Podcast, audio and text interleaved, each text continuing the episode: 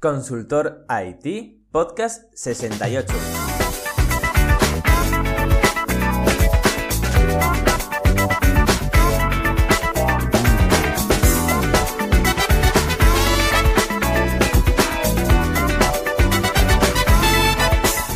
Hola a todos, bienvenidas y bienvenidos a Consultor IT, el podcast sobre consultoría y tecnología. Soy Luis Peris, ya lo sabéis de sobra, emprendedor y consultor tecnológico y podéis saber más sobre mí en luisperis.com.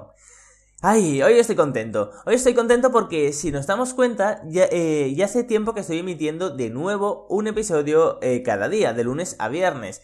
Pero aquí sucede algo. Y es que eh, esto, es un, esto es un caos, esto es un desorden total, ¿no? Esto parece al fin y al cabo la entropía.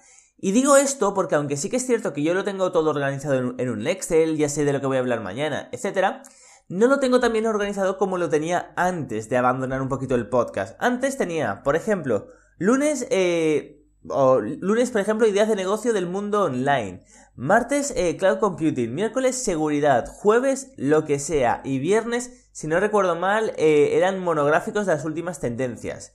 Bueno, antes lo tenía mejor organizado. Y ahora no.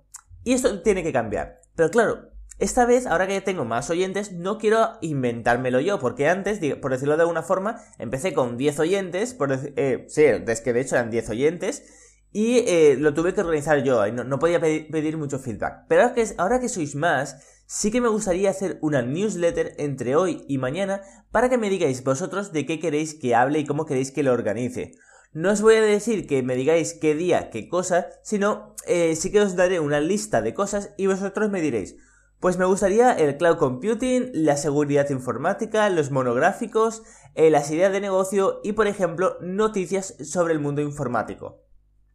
Y sobre noticias también quiero hablar, porque me he dado cuenta que si voy a hacer un podcast diario de lunes a viernes, no estaría mal deciros, por ejemplo, eh, antes de empezar el tema, el tema que voy a hablar en cada podcast, no estaría mal deciros, por ejemplo, las tres noticias más eh, relevantes del mundo de la tecnología de las que hayan pasado en las últimas 24 horas porque así vosotros estaríais al día conmigo. Porque yo sé que eh, a, lo mejor eh, escucháis este podcast, escucháis otro podcast, pero a lo mejor no todos los días entráis a ver las noticias relacionadas con el mundo de la tecnología. Por eso si en plan en tres, minutos puedo decir las tres noticias para que eh, sepáis que existen, para que sepáis lo que ha pasado, quizás sería interesante. Así que bueno, todo esto os voy a mandar una newsletter entre hoy y mañana para que me respondáis qué preferís que haga.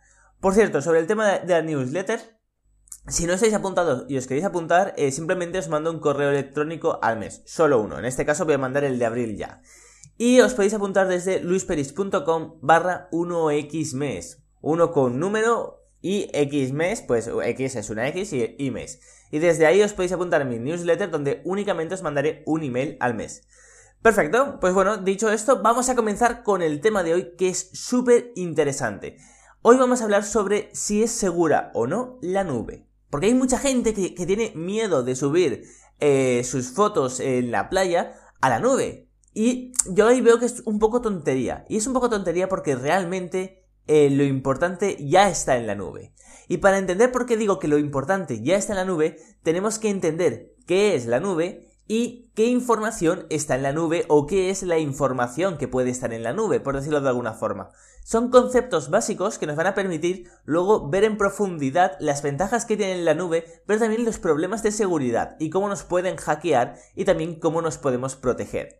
Así que vamos a empezar con los conceptos.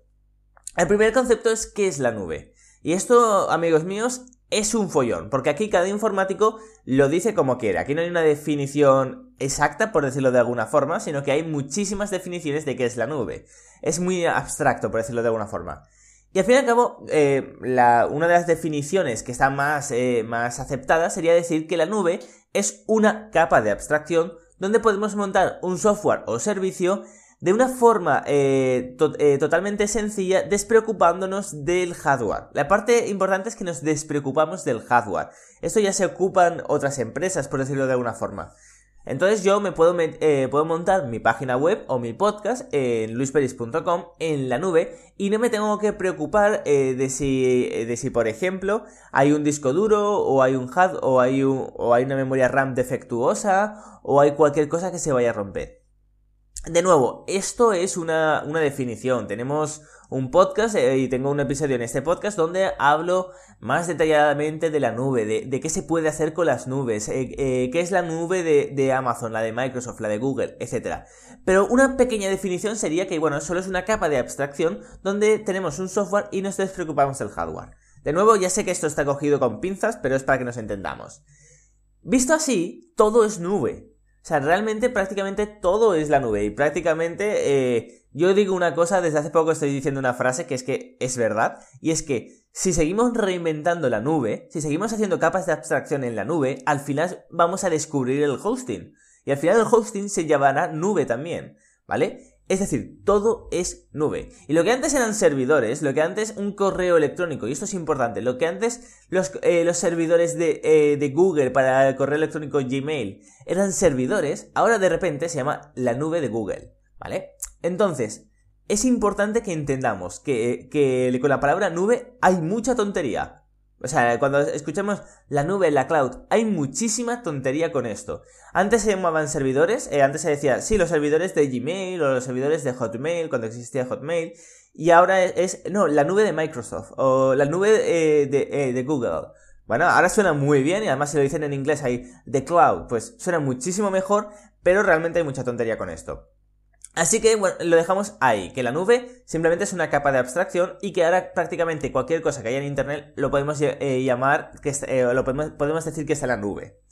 Y luego está la parte de la información. La parte de, eh, de, la información, de qué información puede estar en la nube, pues absolutamente todo.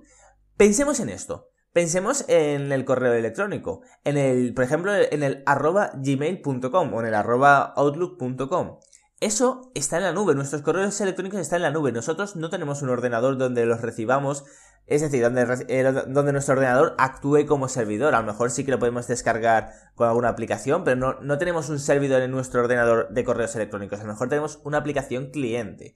Entonces, eh, los emails están en la nube y todos los emails que hemos mandado y recibido con, atención, los ficheros adjuntos están también en la nube.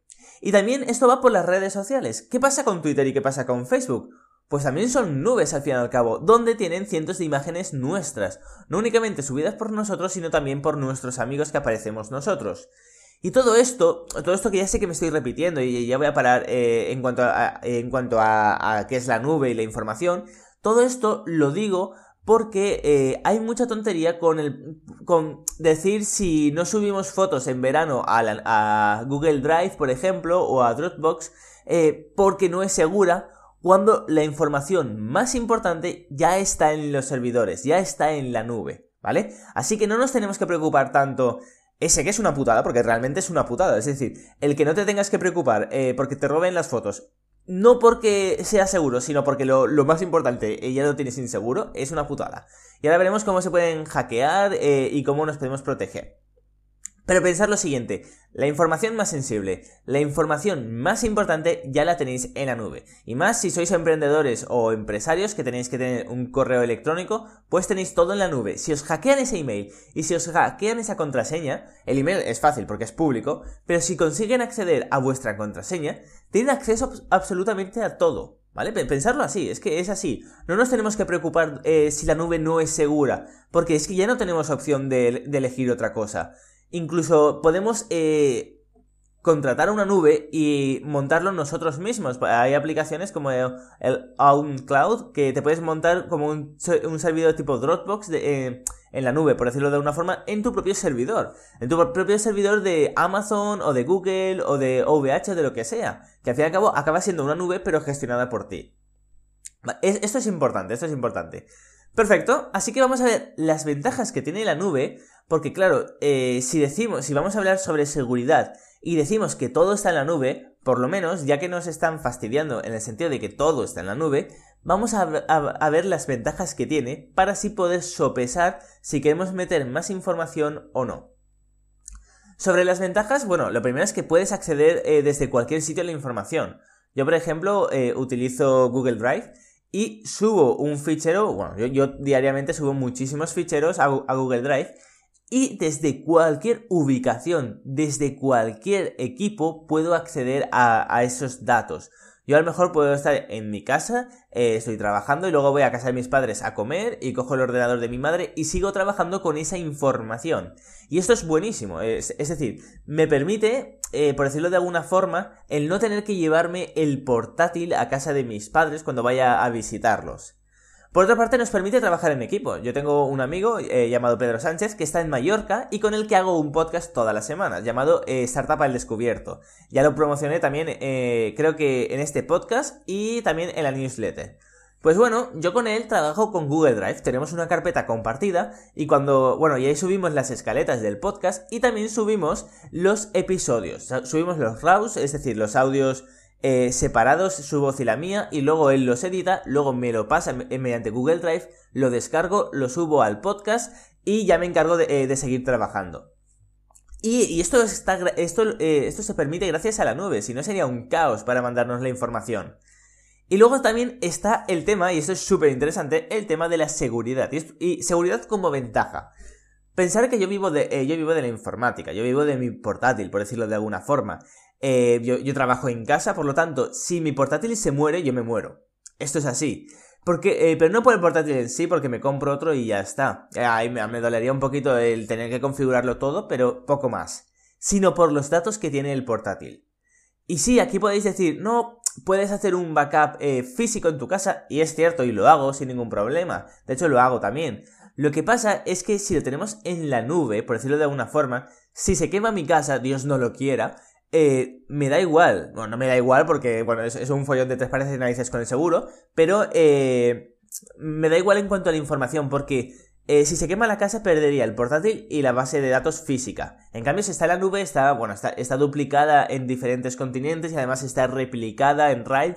Vamos, que es, es imposible que, que pierda los datos de esa forma. Así que bueno, también tenemos que ver las ventajas que nos ofrece tener una nube. Perfecto, y ahora vamos a ir con el tema de la seguridad, que es muy, muy, muy interesante. Eh, los problemas de seguridad que hay, yo siempre los categorizo en dos, ¿vale? Uno es si es culpa de la empresa y otro es si es tu culpa. Si es culpa de la empresa, también lo podemos categorizar en dos. Eh, ¿Qué sería? Si es un fallo gordo. Un fallo gordo me refiero a si es un fallo donde, digamos que pueden robar toda la base de datos de Google o de Microsoft o de Yahoo. Y esto pasa más de lo que pensamos. Por ejemplo, recordemos que hace relativamente poco, hace unos meses, eh, salió una, noticia en la que habían robado medio, eh, medio billón de cuentas de Yahoo. Es decir, 500 millones de cuentas de Yahoo las habían robado. O sea, 500 millones, que es que es mucho. Y esto, aquí tú qué puedes hacer? Pues no puedes hacer nada. Es decir, eh, no, te han atacado a ti, no te han dado una URL maliciosa, no te han hecho un envenenamiento de cookie, no te han hecho nada. Es culpa de, es culpa de Yahoo totalmente. Y esto pasa. Esto pasa más de lo que pensamos, no solo con Yahoo, sino con, otras eh, nubes también pasa bastante. Y bueno, eh, es algo a tener en cuenta. Eh, por otra parte, también hay otro fallo, culpa de ellos, que son fallos más pequeños y sobre todo los denominados XSS. Y hablo de los XSS porque son de los que más hay, no por otra cosa. Los XSS son unos fallos que a los atacantes les permiten, por decirlo de alguna forma, preparar un enlace para mandártelo por correo electrónico y que cuando tú lo abras eh, te roben la cuenta. Ese es el resumen, ¿vale? Podemos, de hecho, haré un podcast hablando únicamente de los XSS. Y esto, atención, todas las empresas tienen fallos XSS. Yo he encontrado fallos en Google, en Twitter, en Facebook, en Twenty, que ya no existe. He encontrado en muchísimas páginas. Y eso yo, que, realmente no, pierdo mucho tiempo en esto. Imaginar un atacante que vive de eso. ¿Vale? Sí que es cierto que aquí hay una parte y es que hace falta que te mande un email y que hagas clic en el enlace. Bueno, puedes, eh, puede ser un email o un, o un mensaje por, eh, por, Facebook o por Twitter. O atención, simplemente estás visitando una página web y accedes. ¿Vale? Pues bueno, eh, esto también es culpa de la empresa. Porque bueno, ahí tú la culpa no tienes, o sea, no tienes culpa de visitar una web y que te roben la cuenta de Facebook cuando la web no es de Facebook. Eso es totalmente culpa de, en ese caso sería culpa de Facebook o de Dropbox, o de OneDrive, o de Drive de Google, ¿vale? Eh, estos son problemas de seguridad y son problemas de, seguridad que están ahí, que tú no puedes hacer nada realmente, poco puedes hacer, seamos realistas. Y luego también están eh, los, los problemas de seguridad que obviamente creas tú. El factor humano es el más peligroso de todos, al fin y al cabo. Y es, por ejemplo, que utilices una contraseña insegura. Y esto es muy, muy, muy habitual. Eh, una contraseña insegura, por ejemplo, eh, te pueden atacar de dos formas. La primera es por diccionario, que cojan las contraseñas más utilizadas, tipo de 1, 2, 3, 4, 5, 6, 7, 8, 9, soy Dios, eh, sexo, me gusta follar, etc. Estas contraseñas que son las más utilizadas en el mundo, pues bueno, esto se, llama un ataque por, diccionario. Pues te pueden hacer un ataque por diccionario si estás usando una de esas contraseñas.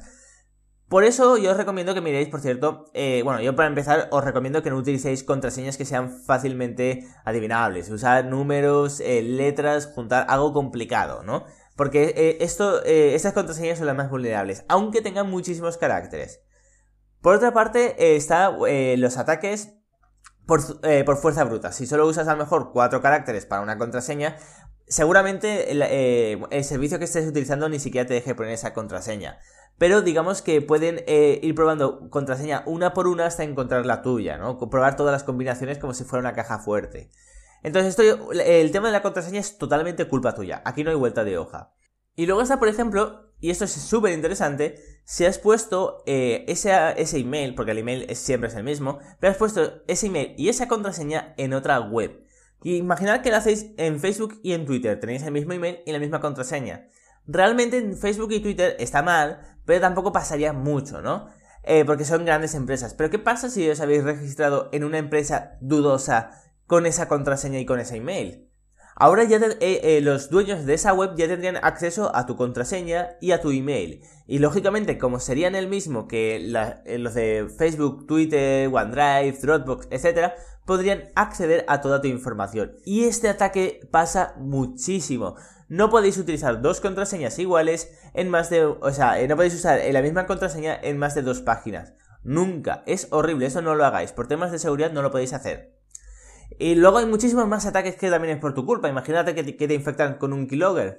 Esto, esto eh, por decirlo de alguna forma, guarda todas las teclas que pulsas. Entonces pueden detectar que has entrado a gmail.com, que has puesto un email y que luego has puesto unos caracteres que van a tomar como contraseña. Así que en resumen, eh, los problemas de seguridad se, eh, se pueden categorizar en dos. Uno, si la culpa es de la empresa, que pasa mucho, y otro, si la culpa es tuya. Perfecto, pero entonces, si la culpa es de la empresa, eh, ¿cómo nos podemos proteger, no? Es decir, ¿cómo podemos, si nosotros no tenemos nada que ver, si ellos lo han programado mal, ¿cómo podemos proteger nuestros datos? Pues realmente sí que hay varias formas. Lo primero es elegir una nube segura. Y esto es importante. Eh, no os vayáis a una empresa que os ofrezca 1000 gigabytes gratis eh, porque seguramente esa empresa no va a ser muy, muy segura, por decirlo de alguna forma. Pensar a lo grande, pensar en Google, pensar en Microsoft, eh, pensar quizá en Amazon, ¿vale? Pensar en empresas consolidadas. En el, bueno, Amazon creo que... Bueno, Amazon ahora sí que tiene Google, nube como, como Google y Microsoft. ¿Vale? Entonces, pensar en, empresas eh, consolidadas, que tampoco son tan caras. Eh, por ejemplo, 15 gigas en Google es gratuito y, por ejemplo, 100 gigas es 1,99€ al mes. Que 1,99€ al mes, 2 euros al mes, no es dinero para tener 100 gigas en una nube segura. Recordad que en el tema de la seguridad lo barato sale muy caro. Luego, lógicamente, también os podéis proteger con contraseñas seguras que caduquen a los 6 meses. Y para eso también, eh, si queréis realmente tener una contraseña segura, lo mejor es poner una contraseña segura eh, que no os acordéis. Y esto es así, es una o sea, que no os acordéis, me refiero para eh, que no sea tipo me llamo Luis 123. Por ejemplo, sino una contraseña segura de 40 caracteres, bueno, que sean con el alfabeto mayúsculas, minúsculas, con números y con símbolos. Y para ello hay programas eh, programas que te guardan las contraseñas y que te las generan. Y luego, lógicamente, por Dios, no las guardes en un fichero de texto, sino que hay programas que, están bastante bien, que, eh, que hay incluso open source, que te lo cifran todo eh, con el algoritmo AES, y que, bueno, lo tienes instalado en tu ordenador, tienes simplemente tienes que poner una clave maestra a ese programa y ahí tienes ordenada, por ejemplo, gmail.com, cuenta tu correo electrónico contraseña y ahí te sale, eh, por decirlo de alguna forma, eh, todos, eh, toda la contraseña con 40 caracteres imposible de recordar. y esto lo tienes que autogenerar cada seis meses una contraseña nueva. Sé que esto es un coñazo, sé que esto para la mayoría de páginas web no vale la pena, porque si te hackean a lo mejor eh, la cuenta de mnam.net, pues te da igual, seamos realistas. Pero para cosas súper importantes, para cosas eh, que tengan que ver con el gobierno, cosas que tengan que ver con tu correo electrónico, cosas que tengan que ver a lo mejor con datos muy personales, yo sí que lo recomiendo. Porque también seamos realistas, eh, si accedéis a facebook.com, seguramente habéis, hayáis dejado la cuenta abierta, ¿no? Y os tengáis la contraseña y cuando son, únicamente cuando son correctos, te manda un SMS al móvil con un código. Ese código eh, lo coges y lo pones en la web y entonces ya te deja pasar. De nuevo, ¿eh? aquí hay diferentes formas de hacerlo. Eh, hay empresas que te mandan un SMS con un código que tienes que poner en la web. Y hay otras empresas, eh, como puede ser el caso de Google, que digamos que, bueno, te bajas una, una, aplicación si no la tienes ya bajada y, lo hace en modo app, ¿vale? Tienes en esa aplicación, tienes tu cuenta configurada y entonces cuando te intentas registrar en cualquier navegador con cuenta y contraseña, te, te sale una alerta en el móvil de ¿estás seguro que quieres validar esta conexión? Le das que sí y te acepta, ¿vale? Y esto es importantísimo, no os imagináis cómo cambia la seguridad. Pensad lo siguiente, pensar que ahora podéis ir con una camiseta por la calle con vuestro email y vuestra contraseña y la gente no podría acceder a vuestros datos. Necesitaría eh, robar vuestro email, vuestra contraseña y además robaros el móvil, que esto ya es más difícil todavía, ¿no? Entonces, bueno, eh, en cuanto a la pregunta de este podcast de si es segura la nube, pues bueno, realmente la pregunta no habría que hacerla porque es que no tenemos opción. Lo que tenemos que hacer es aprender a elegir la nube correcta donde vamos a tener nuestros datos y aprender a protegernos lo máximo posible y a tener cuidado. Pero al fin y al cabo todo es nube, al final eh, no tendremos ordenadores con sistema operativo, sino que en 10 años ya veréis que los sistemas operativos también estarán en la nube, Así que únicamente tenemos que aprender eh, a, protegernos, tenemos que aprender un poquito de seguridad para que sea un poquito más segura. Así que solo me queda despedirme de todas y de todos vosotros. Realmente espero que os haya gustado este podcast. A mí me ha encantado hacerlo. Todo lo que tenga que ver con temas de seguridad me encanta. Y nada, solo despedirme de vosotros y nos escuchamos en el próximo podcast. Pero recordad, si queréis estar en la newsletter para ser partícipes de este podcast, podéis hacerlo desde luisperis.com barra 1xmes. Ahora sí que sí, me despido de todos vosotros. Hasta mañana.